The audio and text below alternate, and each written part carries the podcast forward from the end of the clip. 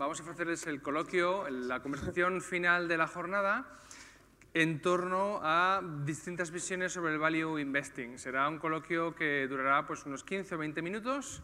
Aquí a, mi lado tengo a Javier Tomé, que es desde hace 10 años gestor de fondos y carteras en Fimarch, ¿lo pronunciáis así? A la, francesa, Andorra.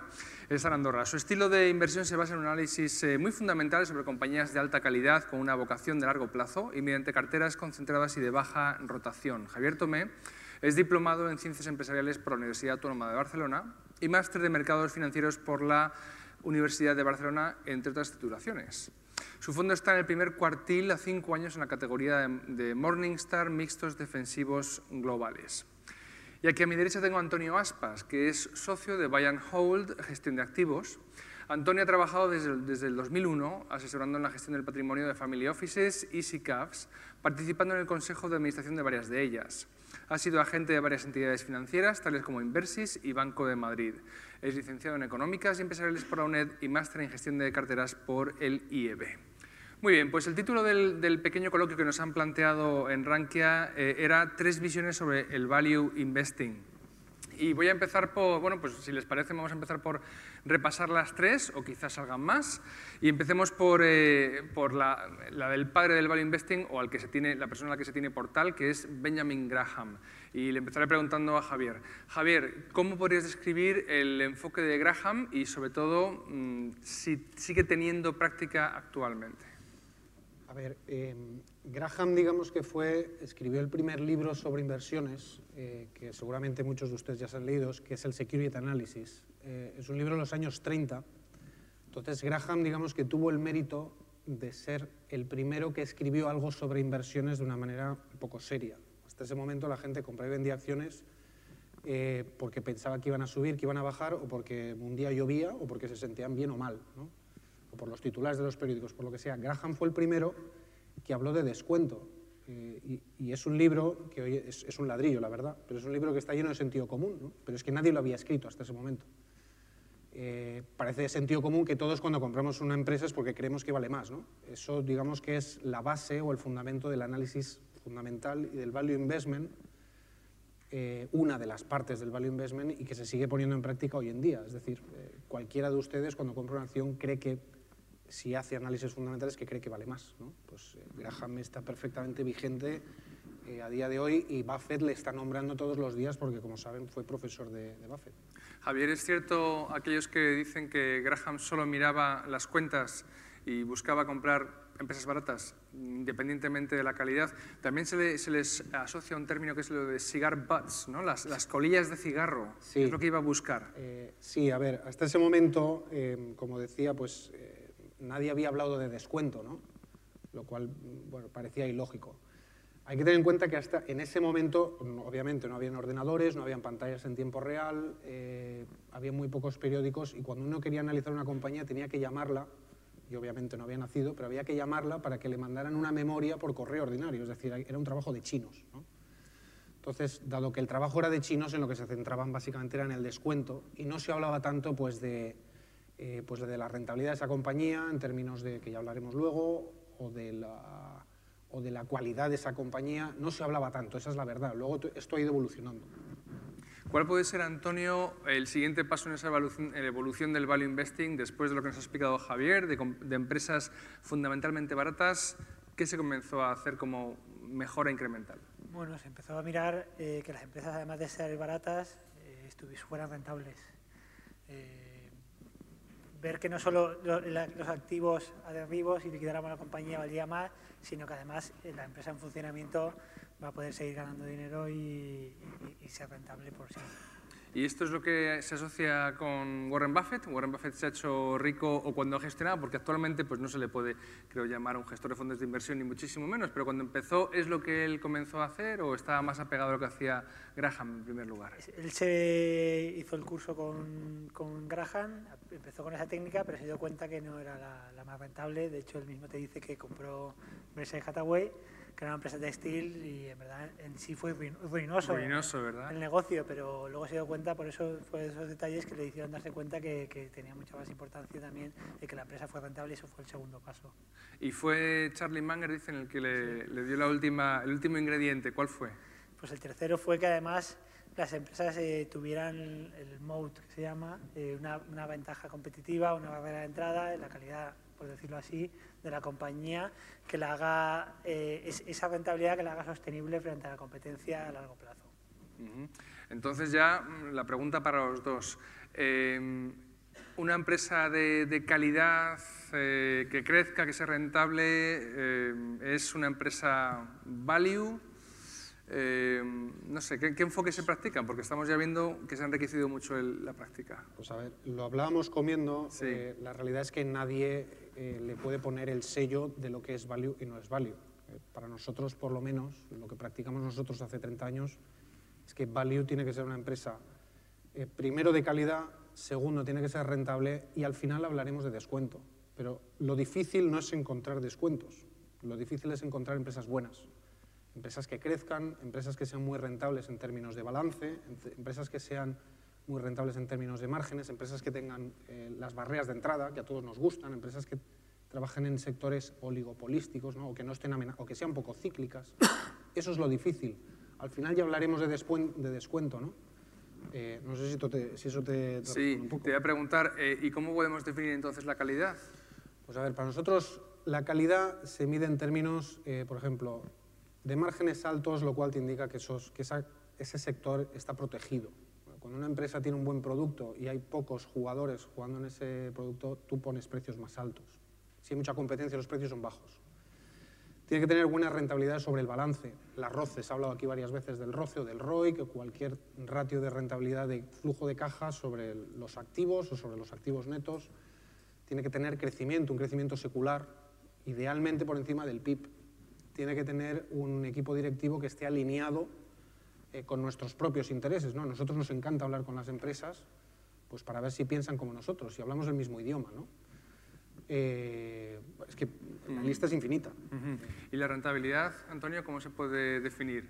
Bueno, es, eh, principalmente nosotros lo que miramos es la rentabilidad sobre los recursos propios, uh -huh. el ROE, al final es cuánto dinero han puesto los accionistas y qué rentabilidad están obteniendo año a año con ese dinero que han puesto y luego el ROCE, es decir, sobre todos los activos de la compañía, cuál es la rentabilidad que está obteniendo la compañía. Esos son los, todos los ratios que nosotros miramos para ver eh, esa rentabilidad. Y se, se, comenta a veces que hay como bandos en el value investing, ¿no? Están los grahamitas y los, los seguidores de Buffett. Eh, bueno, ¿qué tipo de value investing podríais decir que practicáis en and Hold, Antonio? Porque que... encima ahí invertís también en renta fija, que tampoco es algo muy habitual, que si quieres luego nos metemos con ello. Muy bien. Bueno, al final, como decíais, no, yo creo que no hay un solo estilo de, de, de, de, value investing. Al final, el value investing es comprar compañías que tú crees que valen más, analizarlas y comprarlas. Entonces, nosotros nos eh, inclinamos más por, por la calidad de la compañía, eh, comprar, como decimos nosotros, comprar una compañía eh, de, de, mucha calidad a unos múltiplos aceptables. Uh -huh. No vamos a comprar compañías posiblemente eh, a PER5, pero, pero sí que sean que tengan una carrera de entrada importantes. También compramos empresas a PER5, pero normalmente es por, por, algo. Es decir, tenemos líneas aéreas en cartera eh, que, porque son cíclicas, pues están eh, pues a PER5, 6, 7, depende cuál, pero creemos que el sector ha cambiado, por ejemplo, y, y que se está consolidando y que lo hace atractivo. Pero, entonces, como digo, nos inclinamos más por la calidad. Y también tenéis, creo, sigue siendo a Facebook en cartera. Tenemos Facebook, tenemos Que sería Google. un negocio, Google, negocios muy poco relacionados con una cartera a lo mejor más tradicional de un, de un, value investor, ¿no? Sí, pero... Ahí vais más por la calidad. Eh, vamos por la calidad porque además eh, se relaciona Facebook y Google con tecnología y no es, no es, tecnología hoy en día, son compañías de medios prácticamente. Al final, el, casi dos terceras partes de la publicidad digital se, la llevan Google y Facebook. Entonces, eh, como digo, son los antiguos periódicos y televisiones, ahora es Facebook y Google, y las ventajas eh, son enormes que tienen las dos compañías, que las hacen pues, un negocio muy, muy eh, difícil de, que te, lo quiten. Y en vuestro caso en Fimarts, ¿por qué estilo os decantáis o simplemente es, como hablábamos en la comida, inversión inteligente? Estamos bastante alineados, yo creo que hablamos bastante el mismo idioma. Nosotros primero buscamos empresas de calidad pues, por una serie de parámetros que hemos, hablado, hemos mencionado ahora unos cuantos, que son parámetros que al final no se pueden modelizar en un modelo cuantitativo. ¿eh? Es decir, tú puedes modelizar lo que es el descuento, que al final es como cotiza una compañía, eh, tú puedes modelizar los márgenes, pero tú no puedes modelizar en qué dirección van esos márgenes, si van a ser mejores o van a ser peores dentro de cinco años, o si va a tener mejores roces o va a tener peores roces. Es decir, muchas veces el número frío nos lleva a errores. Entonces, nosotros ahí nos inclinamos sobre todo por calidad, eh, por sostenibilidad de esa calidad, ¿vale? Y al final por el descuento, obviamente. Nos gusta comprar compañías baratas, pero em, yo siempre pongo el ejemplo de los pisos, ¿no? Eh, un piso en Paseo de Gracia nunca va a ser barato. ¿eh? Entonces, nosotros intentamos comprar compañías equivalentes a eso, pues a un múltiplo. Es, Bunger lo dice muy bien, es mejor una compañía eh, buena a un precio justo que en una compañía mala a un precio barato. ¿no? Pues nosotros nos, vamos un poco más por, la, por ahí. Hablemos, si os parece, un poco de lo que está sucediendo con la inversión en valor, que arrastró un final de 2018 bastante, bastante malo. Parece que ha mejorado en 2019 y en todos los lugares se le acaba comparando con lo bien que lo hace el growth. Y bueno, ¿Qué está pasando? Qué ¿Cómo interpretar la situación? ¿A qué se están viendo los malos resultados del value? Y si se ve pronto, que seguramente muchos de los oyentes estarán pensando un, el comeback, ¿no? donde vamos a empezar ya a volver a subir.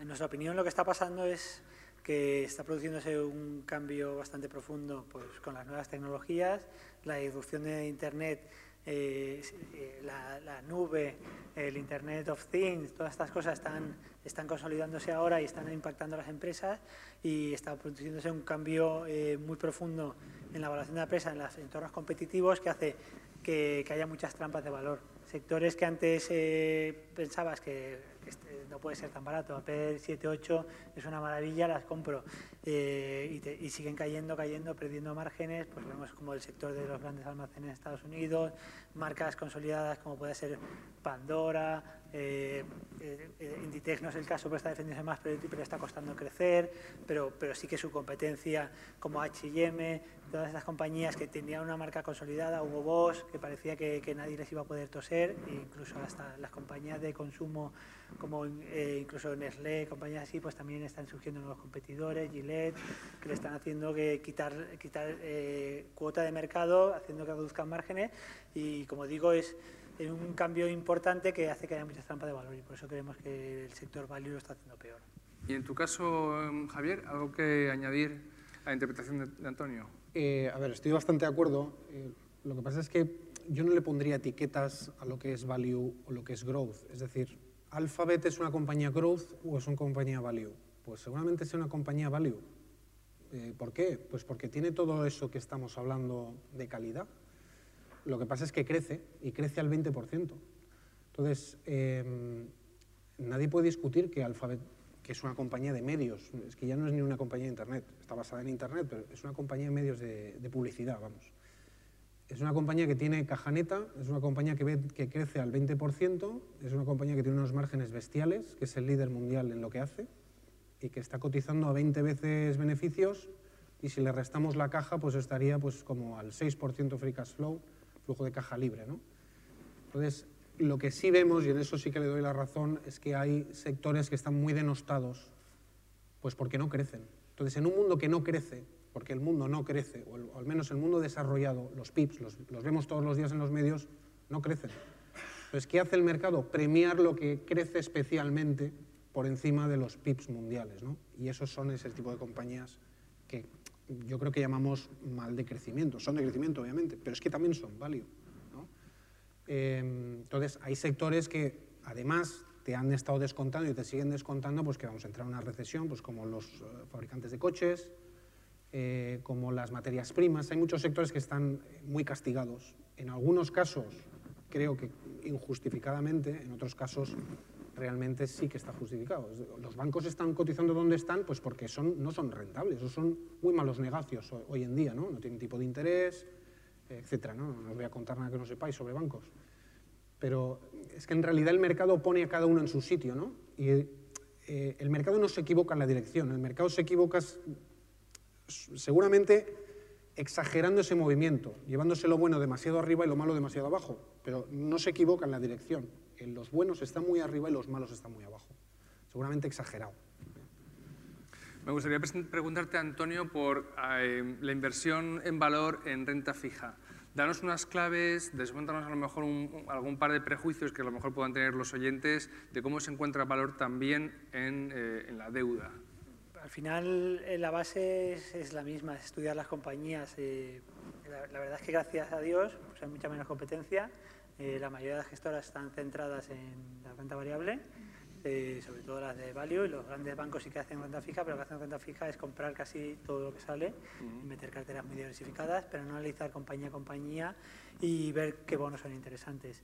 Eh, al final el enfoque es parecido porque cuando tú inviertes en renta variable lo que buscas es pues, ese crecimiento, que la compañía sea rentable, que el beneficio por acción aumente y en cambio cuando invertimos en renta fija lo que esperamos es que la compañía eh, aguante hasta que, venza, hasta que venza el bono y me devuelvan el capital, pues que no tenga ningún, que no tenga un nivel de deuda demasiado alto, me da igual que las rentabilidades sean bajas, porque mientras yo piense que no va a quebrar o que no hay riesgo de quebrar, no, no me preocupa. Mira, el ejemplo, estamos hablando de los bancos. Los bancos ha sido una pésima inversión en la parte de renta variable, pero ha sido una magnífica inversión por la parte de renta fija. Eh, mientras los ROI de los bancos hoy en día, pues están entre el 5, 6 y los que mejor están están al 10. Eh, los bonos subordinados de bancos pues están al, ahora mismo han subido mucho y las rentabilidades han bajado, por tanto han subido los bonos, pero están 6, 7, 8% de rentabilidades superiores al ROE del capital. Entonces ha sido una magnífica inversión eh, esos bonos, porque ¿qué ha pasado? Pues los reguladores han hecho que se tenga que reforzar muchísimo los balances y encima se han tenido que sanear vendiendo todos los activos productivos y además las políticas son mucho más restrictivas de préstamos. Entonces tienes un escenario ideal para inversores de renta fija y un mal escenario para inversores de renta variable. Hace unas semanas estuvimos en el programa de radio de Value School con Es Radio, Tu dinero nunca duerme, que se, emite los domingos de 2 a 3, a, Rafael, a Rafael Valera. Eh, y nos comentó, bueno, pues la, entrevista fue renta fija y a mí es que los números que comentaba me, dejaron sorprendidos. Eh, coméntanos, porque me parece que merece la pena, las rentabilidades que habéis obtenido con vuestros fondos en este tipo de inversión. Bueno, el, de renta fija pura, que tiene un historial de cuatro años, pues ha, obtenido un 20% en estos cuatro años, que si es la TAE es un, cuatro, ¿eh? y pico de rentabilidad. Hmm. El año pasado, por ejemplo, fue un mal año para todos los, eh, hmm. para todos los sectores, y me refiero tanto a renta variable como a renta fija, como materias primas. Eh, el, fondo bajó un 3%, pero este año lleva un más 10% de rentabilidad. Muy bien. los mixtos, el mixto que tenemos eh, tiene, nunca ha tenido más del 50% de renta variable, de hecho suele estar entre el 35 y 40%, y las rentabilidades son superiores a los índices. Eh, tiene 10 años de historial y la TAE es un 8%. Muy bien, muy bien. Javier, la, ¿Plantea la indexación una amenaza para la gestión activa? ¿Cómo lo ves? Porque ha entrado en España como un torrente. Bueno, ya, ya en hablar de Estados Unidos, donde la tendencia se ha invertido, el flujo de fondos a la indexación es tremendo. ¿Qué ves que, pueda pasar en España? Y te digo, quizás una especie de expulsión de los malos gestores eh, clara y luego quizá bajada de comisiones. ¿Cómo lo ves? yo veo la gestión indexada eh, buena para determinados perfiles de inversión pero la veo como una, eh, no como una amenaza para la industria, sino como un peligro para el inversor. no porque yo me dedique a la gestión activa, sino porque, como sabrán, la gestión de ETFs lo que hace es comprar eh, las acciones motrices de los principales índices eh, y eso lo que hace es retroalimentar el, que las acciones motrices se van más para arriba y eso lo que hace es denostar las acciones que no son motrices de los índices y las deja muy abajo. ¿no? Eso cuando se gire eh, el efecto va a ser el contrario. Es decir, eh, y eso va un poco en línea de por qué los gestores value y los gestores independientes lo están haciendo tan mal respecto a los índices. ¿no? es que al final cuando buscas descuentos te vas a la parte de abajo, de a las mid caps que hemos estado hablando antes, o a las pequeñas compañías que son las que están eh, menospreciadas por el factor de los ETFs que compran las empresas grandes. El otro riesgo que hay ahí es que eh, los ETFs, eh, espero que no haya nadie aquí que venda ETFs, pero bueno, es que los ETFs en su gran mayoría están compuestos de posiciones sintéticas. Es decir, cuando ustedes compran un ETF sobre el SP500, no se crean que ahí detrás hay un gestor que está comprando las 500 compañías. Lo que está comprando es 10, 15, 20 compañías de manera automática y luego los, el resto lo está haciendo con futuros, con CDS y con posiciones sintéticas, con derivados, en definitiva. Cuando todo esto se gire, pues ya veremos cómo se comporta un activo que hasta ahora no conoce una crisis, o al menos con estos volúmenes de negocio. ¿no? Y esto llega hasta, hasta un punto de ridiculez que hablábamos comiendo y es que eh, creo que hemos dicho que habían, eh, ya hay más ETFs que índices. ¿Qué acciones? O que acciones en el mundo. ¿Y eso cómo se come? ¿no? Es decir, es que yo creo que ya hay ETFs sobre ETFs. ¿no? Entonces, bueno, yo no lo planteo como una amenaza, eh, lo planteo como un riesgo eh, pues para, para, mm, la gestión eh, de mucha gente, porque el día que esto se gire ya veremos quién lo para. A mí me gustaría abrir las, el turno de preguntas si quieren. ¿eh? Hagan algún comentario, levanten la mano, les pasamos un micrófono aquí en primera fila para tanto Antonio como Javier. Samuel, aquí el, el caballero levantó la mano.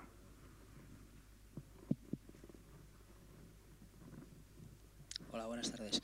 Eh, no, yo les quería hacer una, una pregunta. Si el value investing eh, ha muerto. Porque es que ahora, ahora todo el mundo que vende value investing le ponen eh, quality value investing, eh, momentum value investing. Ahora, value investing solo parece que no venda. Y hace cinco años, si no ponías value, eh, no vendías nada. Bueno, yo si empiezo respondiendo yo, si me parece. Eh, creo que al revés, lo que está surgiendo es muchísima más competencia y lo que pasa es que el value investing, como hemos dicho, es muy amplio. Lo que pasa es que se, eh, se ha enfocado normalmente value investing al deep value que se llama, que es el estilo Graham, compañías compañías muy, muy baratas eh, que, que, que, por suma de partes están, eh, cotizan en unos múltiplos muy baratos, pero que no son de tanta calidad. Pero, pero si vemos qué, qué, hace Buffett, que tiene Buffett en su cartera, que es el, número uno del, del, value investing, el inversor más reconocido del value investing, al final tiene su cartera American Express, tiene Coca-Cola, tiene, ha comprado Amazon, ha comprado Apple, es decir, compañías todas de, calidad. Lo que menos tiene es, si acaso, es compañías de muy poca calidad. Entonces, eh, eh, lo que pasa es que hay que ver qué divisiones del value investing. Y hoy en día, al final, se está relacionando. La gente cuando dice value, lo que quiere decir es que analizamos las compañías. Oiga, que no es que las compañías las compramos sin mirarlas. Javier, eh, bueno, ¿ha muerto o ha vuelto a morir? Porque a me parece que al value se le ha matado varias veces, ¿no? se le ha intentado matar. No, pero es que siempre, siempre ha sido así. Si tú ves su cartera histórica, siempre ha tenido Coca-Cola la tiene hace no sé, 30 años, 40 años, y, y, y siempre ha estado cara. Y, pero es que todo, todo, todas las compañías que, tú, que, que, tienen sus principales posiciones están todas a múltiplos muy altos, pero han sido siempre así. Cuando he comprado compañías, lo que intentas comprarse en el momento adecuado. ¿Cuándo compró Coca-Cola? Pues cuando tuvo una crisis por la directiva, más que por el negocio en sí, y la compró. Las últimas compras, las eh, líneas de, trenes, también hubo un momento que por las caídas de materias primas pues parecía que estaba, era interesante y las compró. Es decir, intenta comprar compañías de muchísima calidad en el momento adecuado. Javier. Yo no, no, yo no creo que haya muerto. Eh, lo que pasa es que aquí en España hemos estado durante muchos años en una especie de oscuridad en la que la gestión estaba, eh, sigue estando, de hecho, en manos de las grandes redes eh, en las que no se habla del análisis de compañías, no se habla de, flujos de caja, no se habla de múltiplos, no se habla de calidad. Entonces, en España, digamos que esto en los últimos 10 años no se ha venido de golpe. Cuando uno viaja un poco por fuera se da cuenta de que eso es, es la norma. ¿no?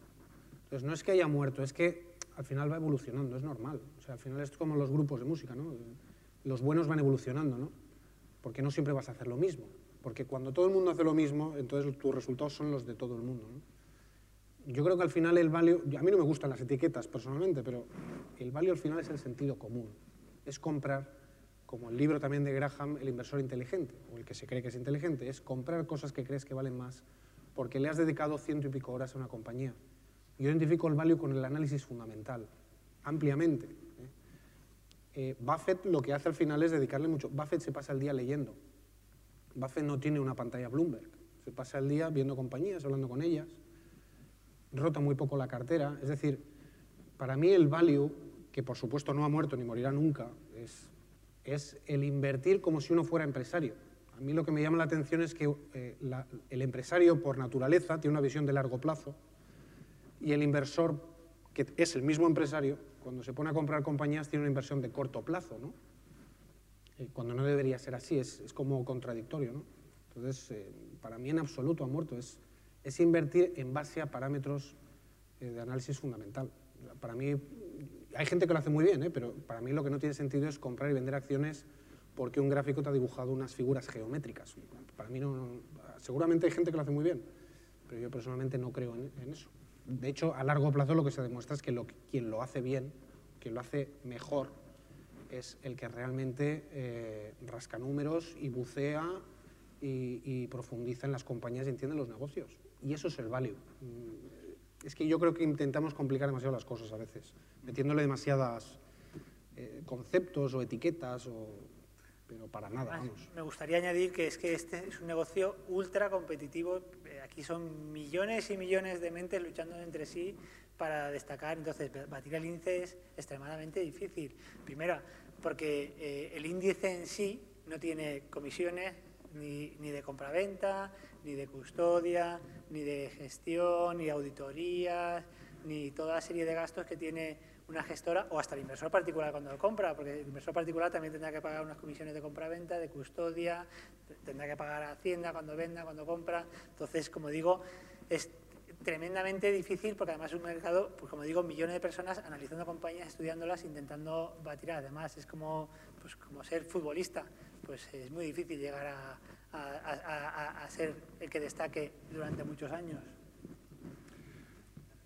¿Quién tiene una siguiente pregunta para...? Ahí tenemos una mano levantada. Adelante. Bueno, a ver, era volviendo al tema de la gestión pasiva versus la activa, yo invierto las dos, me gustan las dos, eh, las tengo examen, ¿no? Y era por poner un punto de desacuerdo, ¿no? En el tema que has comentado, un poco apocalíptico de que hay Ah, muchos tampoco- ET tampoco no, apocalíptico. no, pero que, que los clientes y tal, a ver, hay muchísimos ETFs, sí, pero también hay fondos indexados que no son ETFs Mm. y hay ETFs físicos también. Quiero decir que, que hay un mundo de posibilidades infinito y que yo creo que los fondos indexados como tal, si hay ese movimiento que comentas de cuando los que están arriba caerán hacia abajo, bueno, caeremos todos, porque al final todos Por supuesto. estamos invirtiendo en todo. Nada, No, no, no, yo lo, yo lo que me refería es que la gestión pasiva, es decir, a ver, ETFs hay miles, ¿vale? Pero al final tenemos que ver dónde está el volumen de los ETFs. Los ETFs que tienen volumen son los ETFs de los grandes índices. El SP, el Dow Jones, el Eurostock 600, los típicos, ¿no? El DAX. Lo que está generando la gestión pasiva es que está dándole demasiado peso a las acciones que pesan, que son grandes, que son motrices de los índices, y está dejando despreciadas a las de abajo. En algún momento, no sé cuándo será, porque aquí nadie es adivino, en algún momento tiene que empezar a haber una cierta reversión hacia lo que es normal. Es decir, no es normal que las compañías más grandes eh, pesen, eh, o sea, capitalicen lo que capitalicen y coticen a los múltiplos que cotizan, y no es normal que haya compañías pequeñas y medianas que son excelentes de calidad, están unos múltiplos de derribo que son, que son un chollo, ahora mismo comprarlas, ¿no? Entonces, uno a veces se encuentra un poco en esa contradicción de decir, bueno, es que a, a mí me gustan las de abajo, porque son muy buenas y están baratas. Sí, sí, pero es que eh, la gestión pasiva te está llevando, te está abriendo cada vez más ese, ese, ese espacio, ¿no? Entonces, bueno, eh, yo me refería a eso, eh, sobre todo. Gracias. Pues porque al final una compañía, cuando se pone tan cara, eh, es insostenible. Es decir, em, hay compañías que están a PER eh, 12, PER mm, 10, que son compañías excelentes y al final, eh, a largo plazo, eh, se tiene que regular de alguna manera. Sea, eh, lo, único que, lo único que sostiene a Amazon subiendo así es porque crece al 20 o al 30%. El día que Amazon eh, no crezca esas tasas, eh, pues ya no habrá que pagar 80 veces beneficios por una compañía que al final, eh, bueno, ahora no pierde dinero, pero casi, ¿no? Entonces, mm, es que es inconsistente. Hay fabricantes de coches que están a per 5, porque te están descontando una recesión. O hay compañías pequeñas francesas, que hemos visto alguna aquí, que son excelentes, que son familiares, que cumplen prácticamente toda esa, esa lista de, de cosas que nos gustan, que están a Pérez 10, Pérez 12, al 7, al 8% flujo de caja libre, ¿no? con balances saneados, sin deuda. Dices, es que no es normal, en algún momento se tiene que, se tiene que, que revertir un poco esa media. ¿no? Antonio, ¿querías añadir algo? Sí, que eh, yo discrepo en que yo creo que, es- que eso no se debe a los ETFs, porque ya pasó con los Nifty 50, que se llama, que lo que pasaba es que, se- que es lo que está pasando ahora, que lo que se busca es compañías de calidad que no te den sustos, que siempre crezcan y todos los inversores van ahí. Me da igual que sea a través de fondos que a través de ETFs. Eh, lo que pasa es que si la bola se hincha mucho y llegas a unos lími- límites eh, demasiado altos, pues caerán, pero no, no por los ETF, yo no creo que sea por los ETF. Los ETF lo que están generando para mí es mucho momentum en esas compañías que están yendo bien, que, que hacen que, que crezcan, pero ves, ves muchas veces que cambia eh, en semanas. Si de repente sale una noticia o dos o tres negativas, empiezan a caer las, las compañías o las que, las que subían todos los días o las que bajaban todos los días empiezan a subir y pasan a subir 50 o 60% en semanas. Entonces lo que creo que está generando los ETFs es muchas tendencias eh, que, que- que- se van apoyando en sí mismas y que cuando cambian también cambian muy fuerte, pero no, no, no- yo no preveo ese escenario apocalíptico, pero como digo, ya, ya hemos visto en el pasado con los Nifty 50, lo que pasó, pues que, que pasaron de múltiplos eh, ilógicos de 50 a 60 a, pues, a- a valoraciones normales. Muy bien, pues Javier y Antonio, muchísimas gracias por vuestras opiniones y comentarios. Ha sido un coloquio muy agradable.